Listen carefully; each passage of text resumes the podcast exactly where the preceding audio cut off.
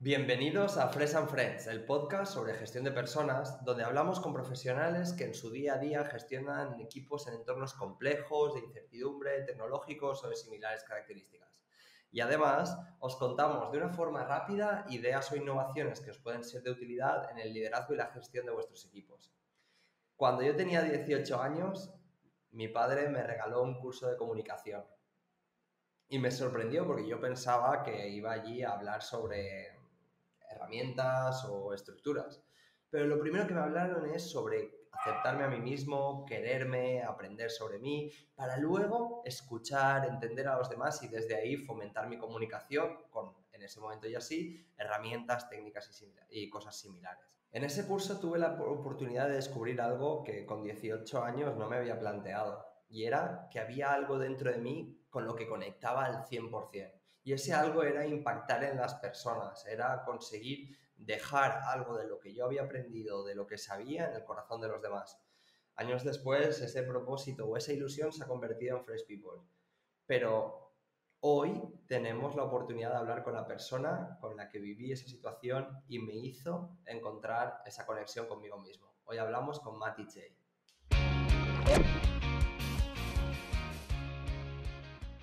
experta en comunicación con más de 20 años de experiencia formando a líderes en medio mundo y que además trabaja en algunas de las mejores escuelas de negocio a nivel nacional, formando y desarrollando en las capacidades comunicativas a los nuevos líderes de el hoy y el mañana.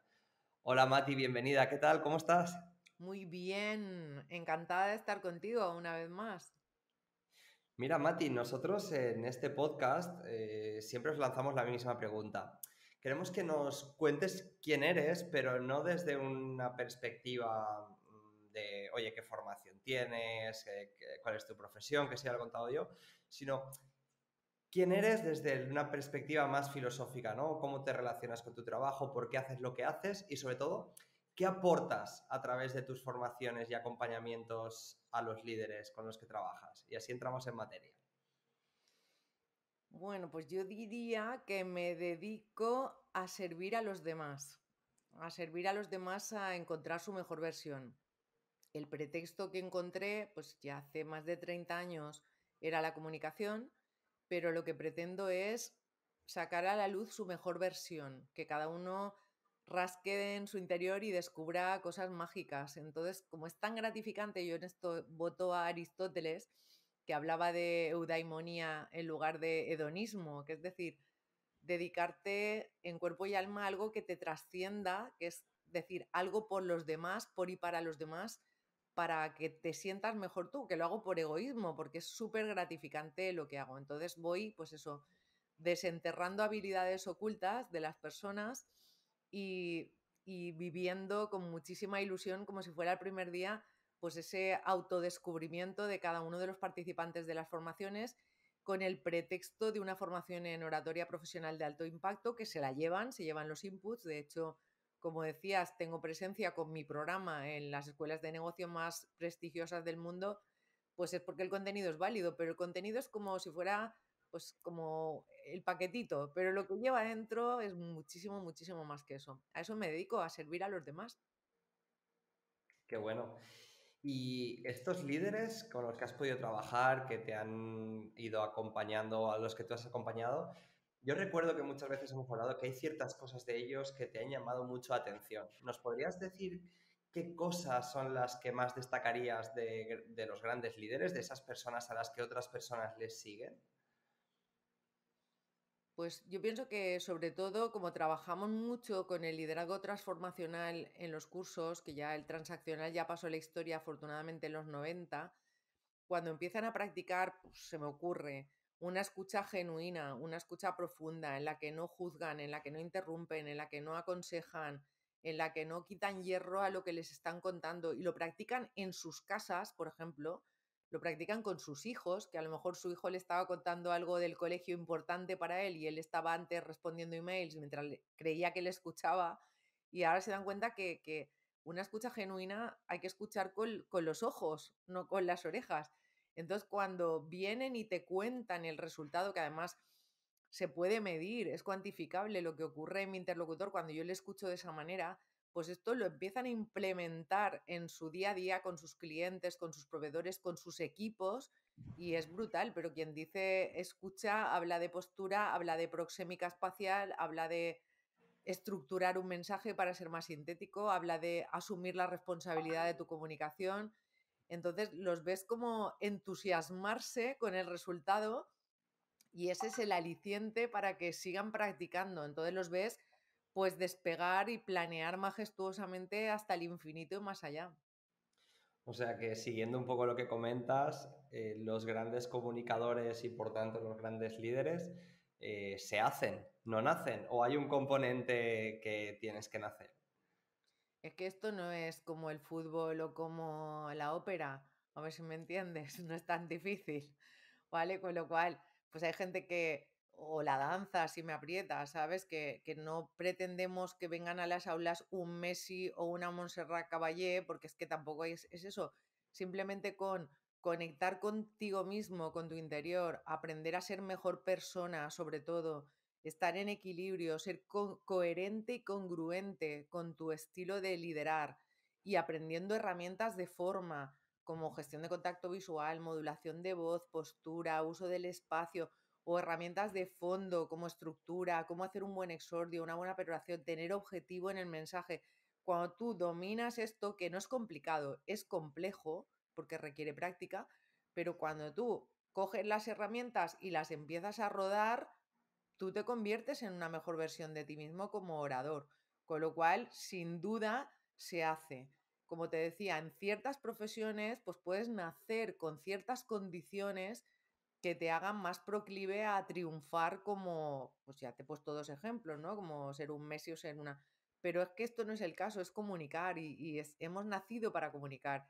Todos tenemos el don de la palabra y tenemos las habilidades de comunicación. Falta pues eso, aprender los inputs, las técnicas y cualquiera, por supuesto el orador, se hace. Tú en muchos de tus cursos, Mati, cuentas que al final esto va de conseguir hacer un traje a medida de tu interlocutor. Yo me, me he quedado con esa frase siempre que lo hemos podido compartir, pero luego en el día a día me da la sensación de que cuando tienes un equipo grande, que encima las cosas pasan muy rápido, y más en entornos tecnológicos, esa individualización yo veo como que los líderes lo pierden, ¿no? Porque tratan de hablar al colectivo, tratan de compartir cosas que sean muy homogéneas para que todo el mundo tenga la misma información. ¿Cómo conviven esa situación de tratar de hacer trajes a medida con, de nuestros interlocutores con la realidad de la velocidad del día a día? Yo es que veo que si no lo haces así, estás muerto. Es condición sine qua non. Sí, mira, justo en el curso que acabo de cerrar ahora mismo, hace unos minutos, me acaba de preguntar uno de los empresarios esa misma pregunta. Me dice, es que Claro, yo me puedo dirigir con estas estructuras a un empresario o a un adolescente que hace uno de nuestros viajes, que él organizaba viajes al extranjero con adolescentes y demás. Y obviamente no. Y yo ahora estoy con vosotros utilizando un léxico determinado, le he dicho como ejemplo, mañana estaré en ADEIT dando una, una formación para juristas y estaré con otro léxico porque lo que busco es llegar a acercarme.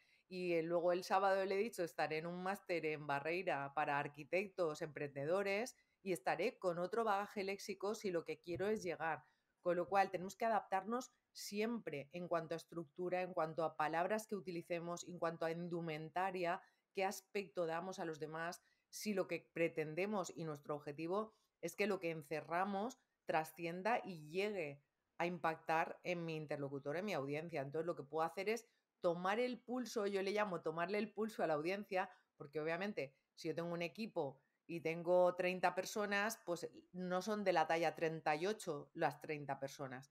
Pero si yo tengo un objetivo claro en mi mente de qué quiero que trascienda y llegue, tengo una estructura, que eso yo creo que es el fallo que, del que adolecemos muchísimas veces, que es no preparar una reunión, un mensaje, no estructurarlo, no entrar con un objetivo claro, cristalino y no conceder el tiempo justo que necesitamos, porque es que además nos alargamos, nos enrollamos, empezamos a dar vueltas. Como no hay estructura, no estamos estructurando.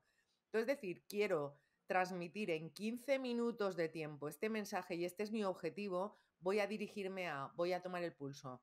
Y luego siempre habrá gente a la que tendrás que hacer una parte para darle esas dos tallas más que necesita. Entonces tú puedes tomar el pulso general, lanzar un mensaje, pero por favor, con tiempo, con estructura, con objetivo claro y limpio, y, voy a utilizar las palabras que sé que a ese colectivo a grosso modo les va a llegar. Obviamente, José, siempre va a haber gente a la que no vamos a llegar. Porque lo, único que falta ya sería que, todo el mundo le encantase y que todo el mundo va. Siempre va a haber alguien a quien no le vas a gustar, o cómo trabajas, o te va. ¿Sabes? Eso es algo que, que hay que contar. Pero esa persona, si te interesa por objetivo, ya la cogerás aparte y entonces ceñirás tu mensaje a su talla de ese momento. Pero sí que puedes albergar con un paraguas así general, habiendo tomado el pulso, obviamente, previamente, porque si no estás muerto, ya digo, y adaptarte. Es que si no, no tiene ningún sentido. O sea, que yo aparezca hablando para jóvenes, como voy a hablar mañana para, para juristas, se van a quedar con cara de pato y van a sacar el WhatsApp al minuto dos, obviamente, y tendrán toda la razón del mundo. Con lo cual, quien pierde soy yo. Yo es que siempre digo que, vamos a ver, lo importante ya no es el orador, ni siquiera, fíjate, es lo que menos me importa, sino que lo que encierra llegue al otro, impacte en el otro. Entonces, yo estoy dispuesta a pagar cualquier precio y lo sabes por cómo explicaba yo la importancia de la imagen, por ejemplo, disfrazada, cayéndome un batacazo así en plancha.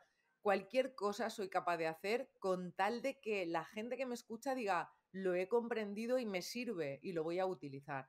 Entonces, lo absurdo sería pues encasquetarme yo en un mensaje férreo con un corsé de acero inoxidable e inamovible, sabiendo que estoy perdiendo comunicación y contacto con mis interlocutores. Entonces, tomar el pulso, chicos, chicas, quien me escuchéis, es decir, a quién me dirijo, cuál es mi objetivo, cuánto tiempo tengo, qué estructura voy a utilizar, qué técnicas voy a utilizar y ahora yo no importo, yo soy mi mensaje y allá va. Que yo voy a ver, porque voy a ver, estoy estableciendo contacto visual, si no he llegado y este me interesa. Entonces, es decir, Pedrito, vente a mi despacho que tenemos que hablar.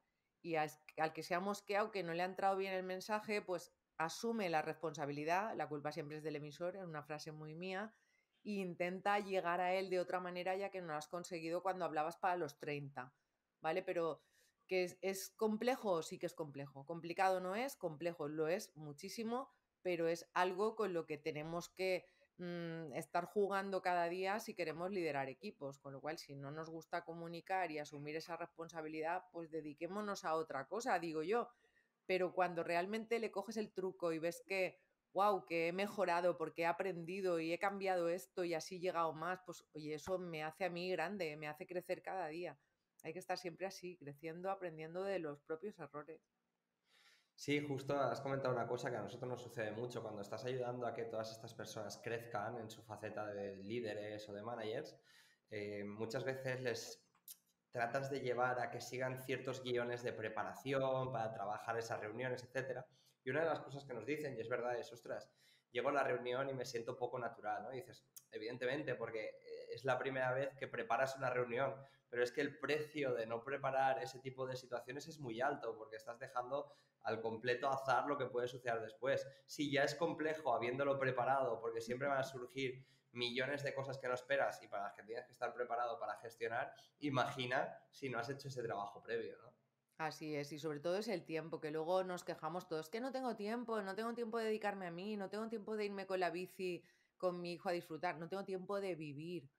Y eso es muy triste y la mayoría de minutos se nos escapan, se nos escurren entre los dedos, pues por esas cosas, ¿no? Por no haber tenido un objetivo claro, por no haberme marcado un tiempo X, que es el que quiero dedicar a esta reunión, o por no tener estructura. Obviamente, al principio lo que ocurre, como tú muy bien dices, es decir, yo estoy probando, porque esto es algo nuevo, diferente, entonces estoy probando, a ver, me ha salido mejor, me ha salido peor, parezco artificial, parezco sobreactuado, parezco impostado, pero créeme que con la práctica incorporamos la técnica y forma parte de nuestro ADN. Entonces, ¿qué ocurre? Que fluyes, fluyes de manera natural, esta vez sí con técnica, pero eso tiene un precio y es pasar por un proceso de práctica que indudablemente es necesario, porque a mi juicio ir sin preparar a una reunión o ir a hacer una presentación sin estructura es como, yo qué sé, te la estás jugando, no podemos permitirnos el lujo de arriesgarnos a que nos salga mal. No sé si está suficientemente claro. Con lo cual, prepara, prepare, cuando no puedas más, prepara. Prepara hasta que fluya y luego ya parece que no lo has preparado, que es el fin último. ¿eh? El fin último es que parezca que es una charla no premeditada, que te estás inventando lo que estás diciendo, como te viene al paso, pero que narices, detrás llevas ahí tres meses de trabajo para montar esa presentación. Qué bueno, totalmente de acuerdo. Estabas comentando antes, Mati, que mm, has tenido la oportunidad de trabajar con eh, entornos más tradicionales ¿no? y también eh, con entornos más innovadores ¿no? o, de, o de emprendedores. Me gustaría saber ¿qué diferencias ves entre el tipo de comunicación? Porque se habla mucho de esto en el ecosistema, ¿eh? de lo rancio, que es lo, tradicional, de lo guay, que es lo moderno. Me gustaría saber si estás de acuerdo con eso, si hay muchos matices por en medio y dentro de esos matices, ¿cómo analizas el tipo de comunicación de los líderes en entornos tradicionales? ¿Cómo analizas el tipo de comunicación de los líderes y los managers en general en entornos innovadores y emprendedores? y qué podrían aprender los unos de los otros. ¡Wow! Qué difícil, porque esto son generalidades nuevamente. Entonces, no siempre, fíjate, mira, te digo una que te lo desmonto. No siempre es rancio el tipo líder tradicional, conservador de toda la vida, que tiene 55 años y lleva 30 dirigiendo 3.000 personas en su equipo, tal. Este, cuando le rascas un poco, es que saca toda la creatividad del mundo que te sorprendería, te sorprendería porque a mí me ha sorprendido, y sobre todo en los primeros años de, mi andadura profesional, lo que encierran. es espectacular. Y asimismo, yo sí que veo, hay un, factor que sí es determinante. Fíjate, en general, ¿eh? hablamos de generalidades, porque te encontrarás con eh, emprendedores de 23 años súper tradicionales y con liderazgos súper abuelos ahí, pero que son que se tiran por el suelo con tal de llegar a su equipo, ¿sabes? Que los hay, porque también los he tenido.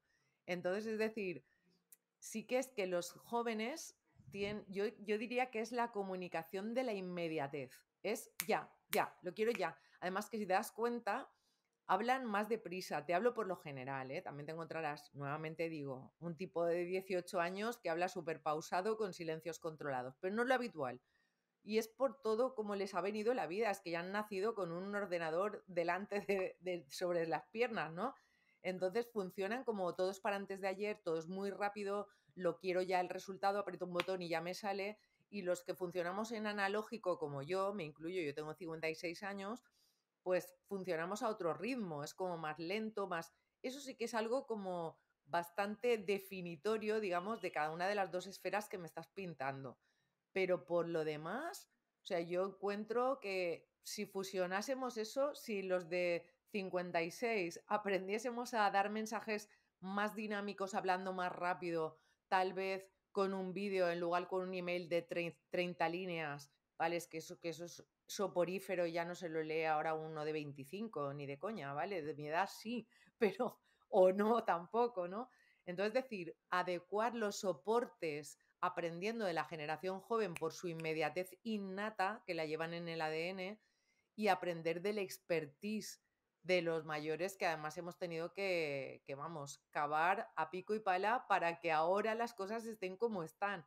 Entonces, ese, reconocimiento y ese aprendizaje del esfuerzo, de la resiliencia, del expertise, pero teniendo en consideración que me he encontrado, ya te digo, me estaba acordando ahora de, de, un presidente de una compañía que todo el mundo sabe quién es, en uno de los ejercicios quitarse un zapato y empezar a pegar golpes en una mesa de reuniones para un discurso de un ejercicio que hizo muchísima risa porque es que el comité de dirección estaba tronchado diciendo, ¿qué le has hecho a nuestro presidente? ¿no? Entonces, es decir, son capaces de sacar el bufón que llevan dentro, la persona más divertida y más extrovertida del mundo, porque están ahí esas cualidades. Y, lo mismo con los jóvenes, ¿no? Es decir, si uniésemos lo positivo de cada uno, yo pienso que en todos los ámbitos encontramos las personas más dispares que te puedas imaginar. Con lo cual, estar siempre abiertos a aprender, ¿no? A aprender de los demás. Sí, justo yo creo que lo que te decía, ¿no? Se, se polariza tanto esa imagen de unos y otros cuando en realidad no es, no es tanto así. Aunque sí que es cierto quizás que mm, el tipo de liderazgo, de estas generaciones está mucho más cerca ¿no? de, los equipos, mucho más enfocado en, el, consenso, el crecimiento, quizás forma parte del tipo de generación y del contexto. ¿no? Dentro de esto, me gustaría saber, Mati, eh, cómo lo ves tú, porque al final parece que solo podemos hacer una cosa a la vez cuando hablamos de management y yo polarizo mucho los tipos de management en, dos tipos, ¿no? Gente que escucha mucho a su equipo, que está muy cerca del equipo, que pregunta mucho, que intenta generar una paz social desde la cual luego generar crecimiento. Y luego hay otro polo de liderazgo que es gente que marca mucho la dirección, que tiene mucha visión, que habla mucho para convencer a su equipo hacia el dónde, ¿no? Si tuviésemos que hablar de qué superpoder tiene cada uno de ellos, unos es el de llegar, ¿no? Y otros es el de escuchar. ¿Tú crees que pueden convivir y se pueden trabajar para tener un, un balance entre estos dos? ¿O es cierto que está tan marcado uno y otro y no es tan fácil de trabajarlo? No, no, en absoluto. Una cosa no quita la otra. Además, para poder liderar y porque poder marcar directrices y direcciones, yo tengo que escuchar para acertar. No sé si me explico, es que estamos vendidos si no, si no escuchamos. También hay que saber hasta cuándo escuchar y cómo escuchar en función de a quién estoy escuchando. Porque claro, si encima del que me está contando no estructura, eh, que tampoco es ser el líder, yo te escucho, aquí tengo todo el día para ti y luego tienes 30 a la cola esperando, pues ya tenemos otra vez que se te ha ido el tiempo nada más que escuchando. Es decir, con sentido común, que es el menos común de los sentidos, sí que se puede fusionar ambas habilidades de manera que yo pienso que sin, dedicar tiempo, siendo observador, que es como, es como una comunicación no agresiva en cierto modo, que es decir, yo observo, yo conecto conmigo, yo siento, sé lo que quiero de ti, sé lo que necesito, que sería el punto 3, y entonces te voy a pedir, te voy a pedir hacia dónde hacia dónde tienes que ir, pero el que sabe escuchar también tiene que tomar la iniciativa de marcar la dirección porque eres un líder. Lo que sí es cierto que es como tú abrías la pregunta, es que la experiencia nos ha enseñado que el liderazgo transaccional ya no sirve, como en los 90, que si tú me das 50 euros me subo a la mesa, pero cuando ya no me das el bonus ya no me subo a la mesa. Y ahora encima con el revolcón que nos ha dado esto de la COVID a todos y que nos ha zarandeado de los hombros pero en plan brutal, pues sí o sí hemos tenido que cambiar nuestro modelo de funcionamiento, de manera que ahora es un liderazgo del ejemplo, un liderazgo transformacional de contagio. Es decir, yo te escucho, yo te, contagio, te convierto en motor y ya no estoy yo solo tampoco liderando, tirando del carro, marcando las directrices, sino que todos somos jefes en esta empresa, todos mandamos y todos tenemos un motor, porque si no, la carga pesa tantísimo que se ha vuelto imposible. Un solo líder no puede tirar como tiraba en el año 2000 de una empresa ahora con la que ha caído encima, ¿sabes? Y con la que sigue cayendo, porque esto todavía no, no ha terminado y va a estar así en constante evolución. Y del mismo modo estamos todos en constante evolución, con lo cual yo diría, sí, escucha, pero escucha más que escucha, observa, entiende, siente tú, que sería punto dos, traslada qué necesitas y pide acción en base a las directrices de dirección que tú has marcado porque se supone que eres tú el líder. Y a un líder, pues, por suerte o por desgracia, pues a veces no tiene que temblarle el pulso también, ¿sabes? Que hay veces que relacionamos el osito de peluche con el que sabe escuchar y es más reactivo, digamos, y la espada sideral con el que no escucha y solamente marca la dirección. O sea que yo creo que ni, ni blanco ni negro. Hay una amplia gama de grises que además ahora hay que meterse en esos grises porque es la única manera de adaptarse a los tiempos que estamos viviendo y ser un buen líder. Estoy totalmente de acuerdo contigo, Mati. Y justo en, en, hace dos semanas, cuando hablábamos con Imaginer, nos daba dos puntos bastante interesantes. Nos decía, eh, hay corporaciones en Estados Unidos que tienen más de 11.000 vacantes en, la, parte de la empresa de frontline que no son capaces de cubrir porque las personas están buscando otro tipo de historias que les cuenten las organizaciones y otro tipo de condiciones, fruto de, como tú decías, todo el cambio de mentalidad que viene después de todo lo que ha sucedido a nivel de, la pandemia.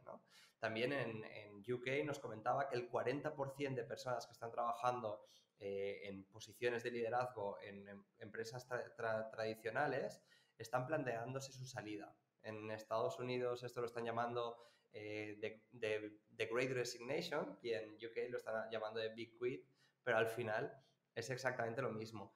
¿Crees que esta comunicación que ahora estamos hablando a nivel interpersonal o a nivel pequeño equipo también tiene que subir otro nivel y las corporaciones van a tener que encontrar nuevas maneras de expresarse, ya no solo para lo que son sus clientes, como hemos entendido siempre como cliente, aquel que compra o usa un servicio, ¿no? sino para otro tipo de grupos de interés que ya no es tan fácil conseguir con este método transaccional, como tú decías, que trabajen en estas organizaciones?